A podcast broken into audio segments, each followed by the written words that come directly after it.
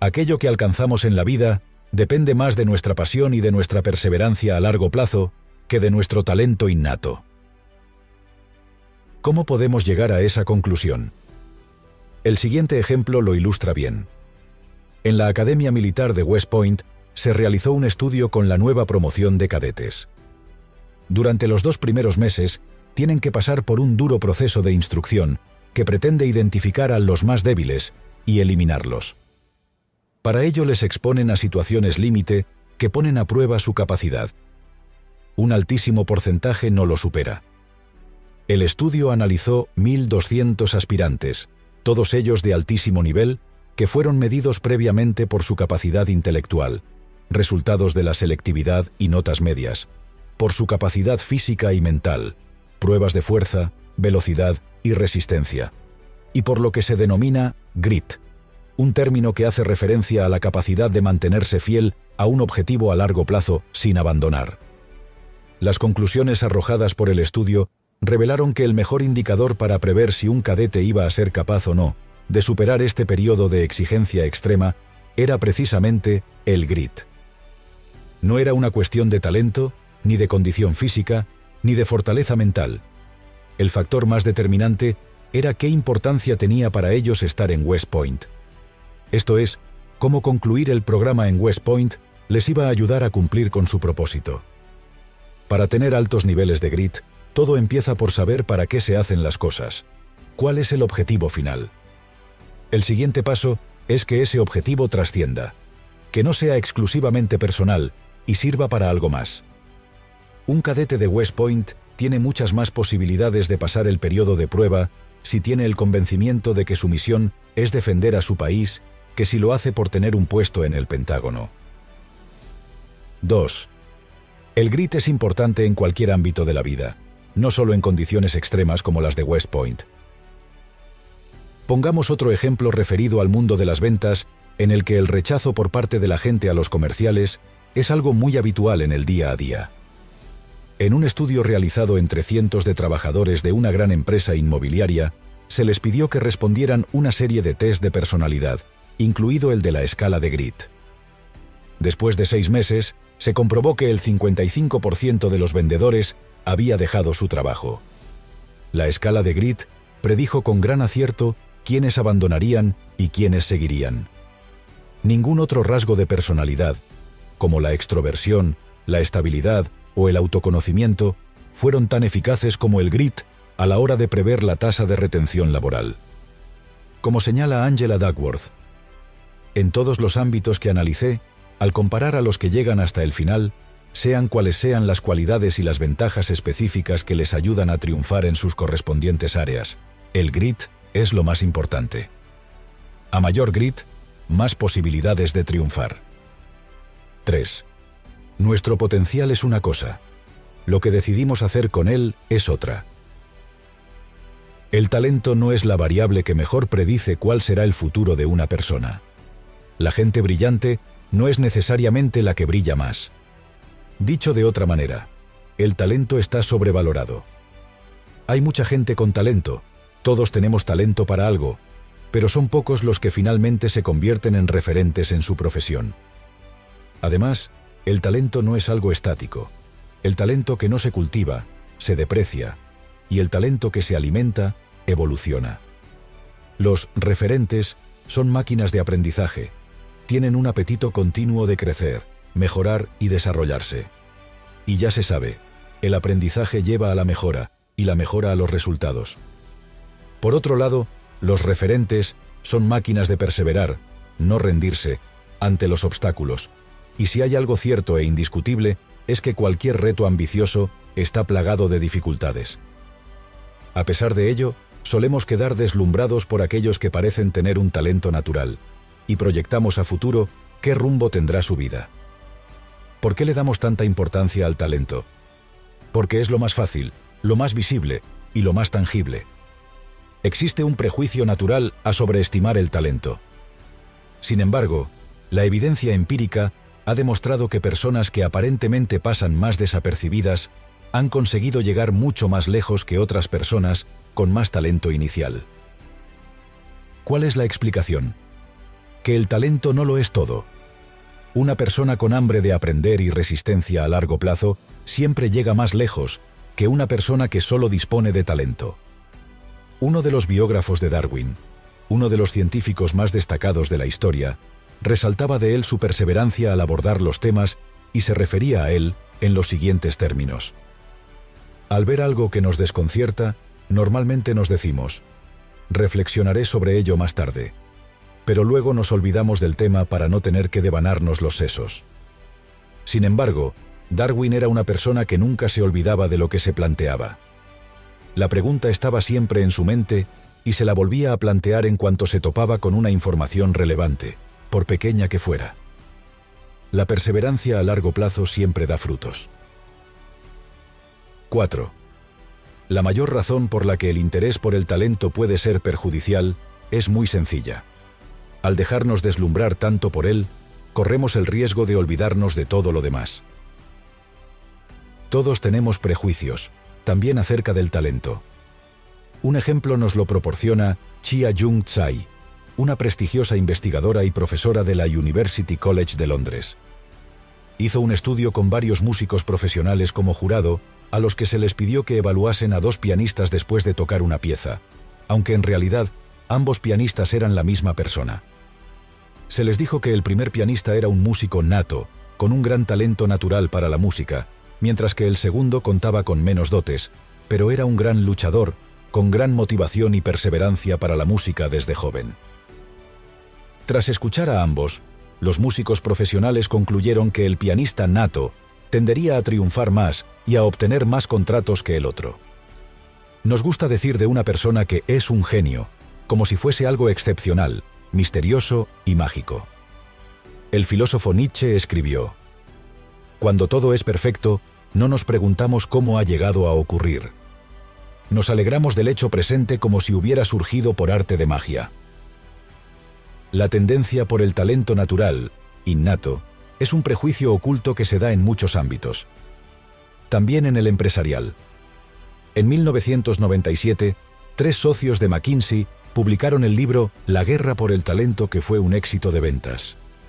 La idea, errónea, es pensar que contratar a las personas más brillantes da los mejores resultados. Por supuesto que es bueno tener personas brillantes, pero no te garantiza un buen desenlace necesariamente.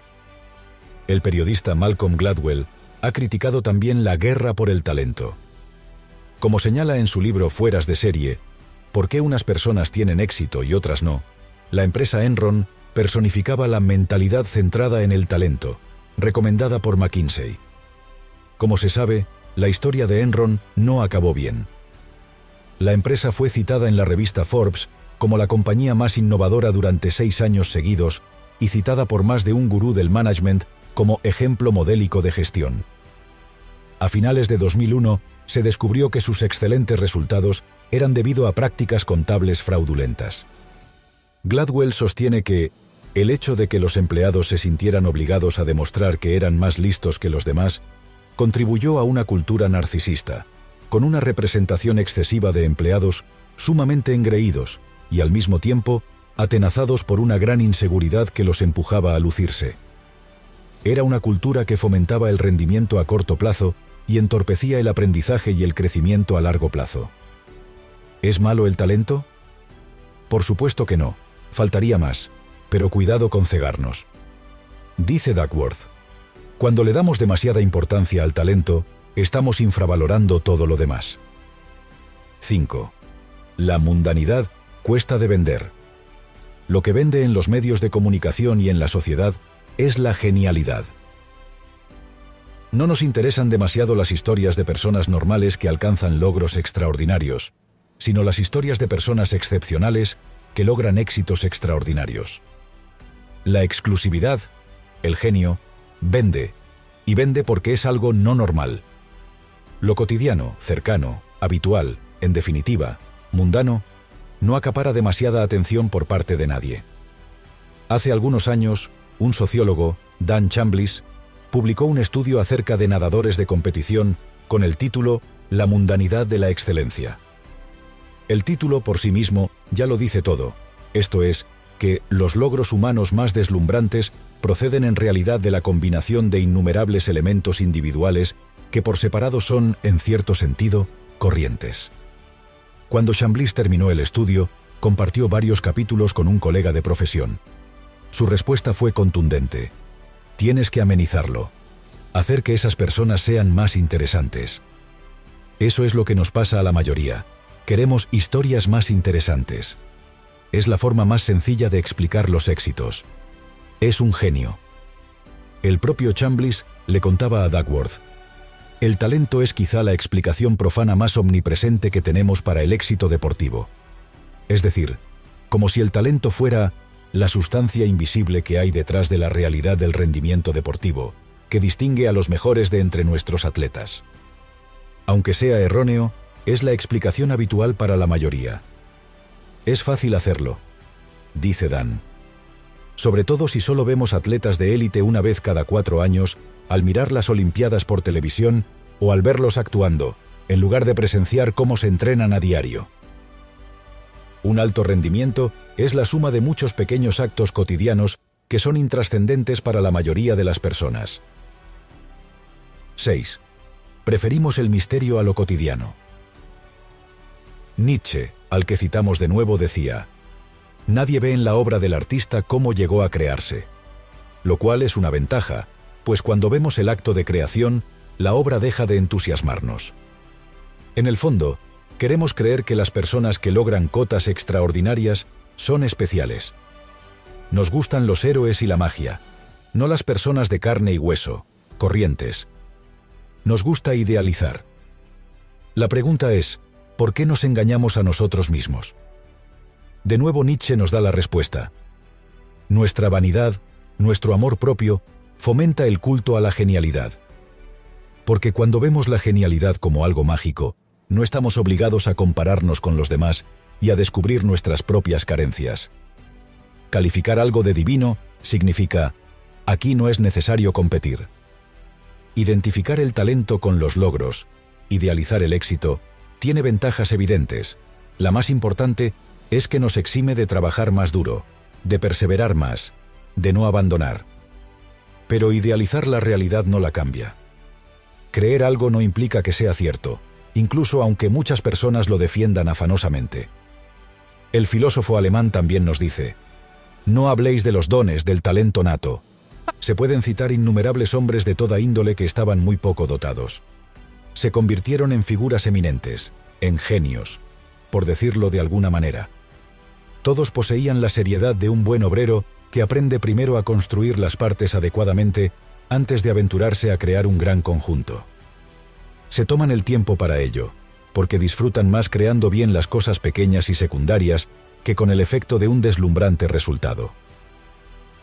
John Irving es un escritor que ha sido elogiado como el gran escritor de la literatura americana actual. Novelista de éxito en cierta ocasión comentaba respecto a sus inicios como escritor. Lo más importante era que lo reescribía todo. Empecé a tomarme en serio mi falta de talento. 7. ¿Tienes una filosofía de vida? Una filosofía clara y bien definida te da la guía y los límites para no desviarte de tu objetivo. El talento está bien, pero no es suficiente. El talento con práctica lleva a la habilidad, pero la habilidad sin más tampoco es suficiente. La habilidad debe ir acompañada del esfuerzo, determinación a largo plazo para que haya resultados, y para ello es esencial que haya un propósito, para qué, motivos, que lo sustente, es decir, una filosofía de vida, porque de otro modo se agota. Los tres elementos deben estar alineados. Pasión. ¿Cuánta pasión demuestras? Determinación. ¿Cuán perseverante eres? Propósito. ¿Cómo declara tienes tu filosofía de vida? Angela Duckworth lo resume a la perfección. Cuando hablo de la pasión, no solo me refiero a que haya algo que te importe, sino que además te entregas a ese mismo objetivo principal con fidelidad y constancia. No es un capricho. Cada día te levantas pensando en las cuestiones en las que pensabas cuando te dormiste. Sigues avanzando, en cierto modo, en la misma dirección, sintiéndote más deseoso aún si cabe de dar, incluso el más pequeño paso que te lleve hacia ella. en vez de dar un paso a un lado, hacia algún otro destino. Incluso tu fijación se podría llamar obsesiva. La mayoría de tus acciones importan porque tienen que ver con tu interés principal, tu filosofía de vida. Tienes tu orden de prioridades. Las personas que triunfan demuestran una pasión por algo que es coherente, estable, en el tiempo. Son consistentes. No van picando de flor en flor, sino que hay un interés duradero. Además, demuestran incondicionalidad, perseverancia. Se entregan a ello con devoción, ganas y entrega a largo plazo. Y ambas cosas están unidas a una filosofía de vida, propósito, que es la que da sentido a todo. Las investigaciones empíricas llevadas a cabo por Duckworth ponen de manifiesto que los grandes triunfadores tenían una feroz determinación que actuaba de dos formas. En primer lugar, exhibían una fortaleza y tenacidad fuera de lo común. Y en segundo, sabían, a un nivel muy profundo, lo que querían en la vida. No solo tenían determinación, sino que además sabían a dónde querían llegar. 8.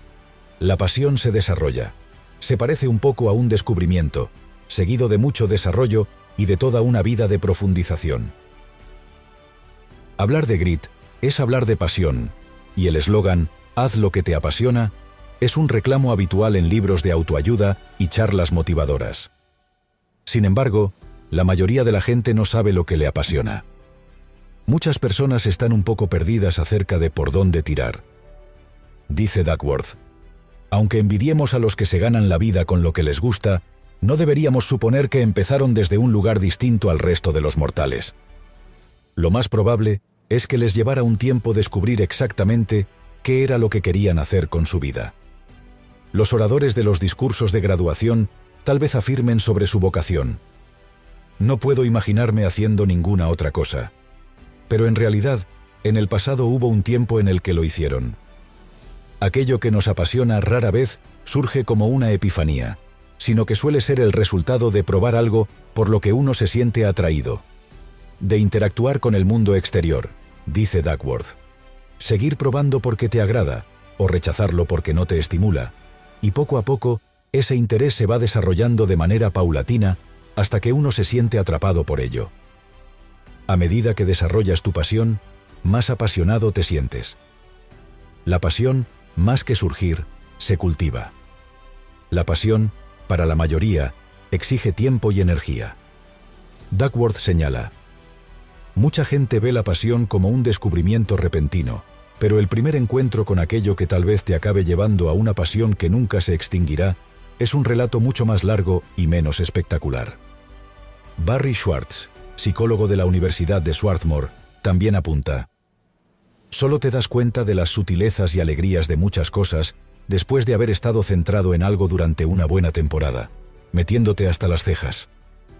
Al principio, parecen poco interesantes y superficiales, hasta que te sumerges en una, y al cabo de un tiempo, descubres que tiene muchas facetas que no conocías, y nunca puedes resolver del todo el problema o comprenderlo por entero, a no ser que persistas en ello.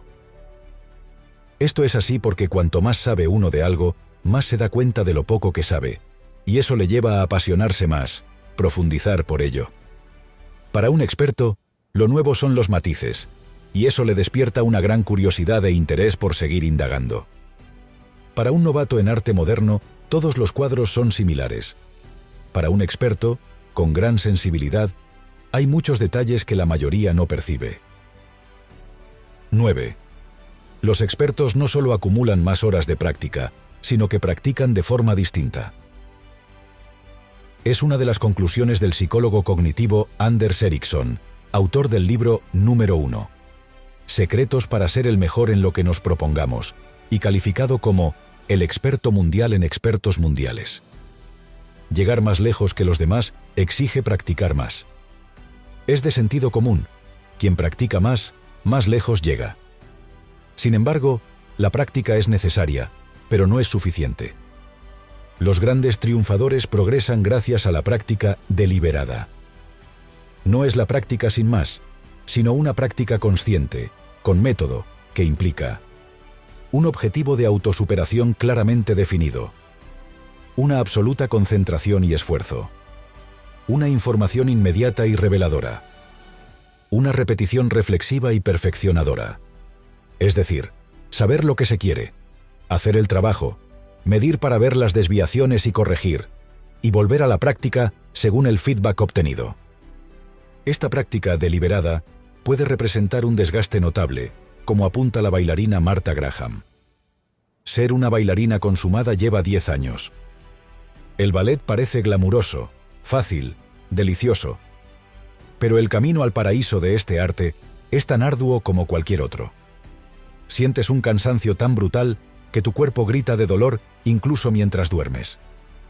Hay momentos de frustración absoluta, de pequeñas muertes diarias. Por este motivo, para hacer la práctica deliberada más llevadera, una de las claves es convertirla en hábito. Es decir, cuándo y dónde te sientes más cómodo haciéndola. Numerosos estudios revelan que cuando te acostumbras a practicar a la misma hora y en el mismo lugar cada día, apenas tienes que pensar en ello. Lo haces sin más. Las personas de éxito siguen rutinas. Son criaturas de costumbres. William James decía, No hay ser humano más desdichado que aquel que debe decidir de nuevo cada día cómo empezará cada pequeña parte de su trabajo. Además, es importante transformar el modo de experimentarla. Se trata de verlo como un reto y ser consciente del momento sin juzgar, sabiendo que los errores y fallos son parte del proceso de aprendizaje cuando uno aspira a subir de nivel. Se trata de actuar como los niños. No les importa en absoluto aprender de los errores. Si te fijas en un bebé haciendo el esfuerzo de aprender a caminar, verás que comete un error tras otro. Es un reto que supera sus habilidades y exige una gran concentración, observar la información recibida y mucho aprendizaje. Señalan Elena Bodrova y Débora León, expertas en aprendizaje infantil. Y añaden, sentir vergüenza no te ayuda a arreglar nada. El aprendizaje es la base del crecimiento. El error es la base del aprendizaje. Ese es el reto, ver la vida con una mentalidad de crecimiento, no con mentalidad fija, según explica Carol Dweck. 10. Tengas la edad que tengas, Nunca es demasiado pronto o demasiado tarde para empezar a cultivar una sensación de propósito en la vida. Las personas que tienen grit, pasión más perseverancia, perciben la vida y lo que hacen como una vocación de servicio, como un medio para transformar a las personas y a la sociedad. Sus propósitos en la vida no solo persiguen sus propias necesidades, sino que están enmarcados en un propósito superior que los mantiene y los motiva a continuar en medio de las tempestades. La idea del propósito hace referencia a que lo que hacemos le importa a alguien más, aparte de nosotros mismos. Nos conecta con algo superior.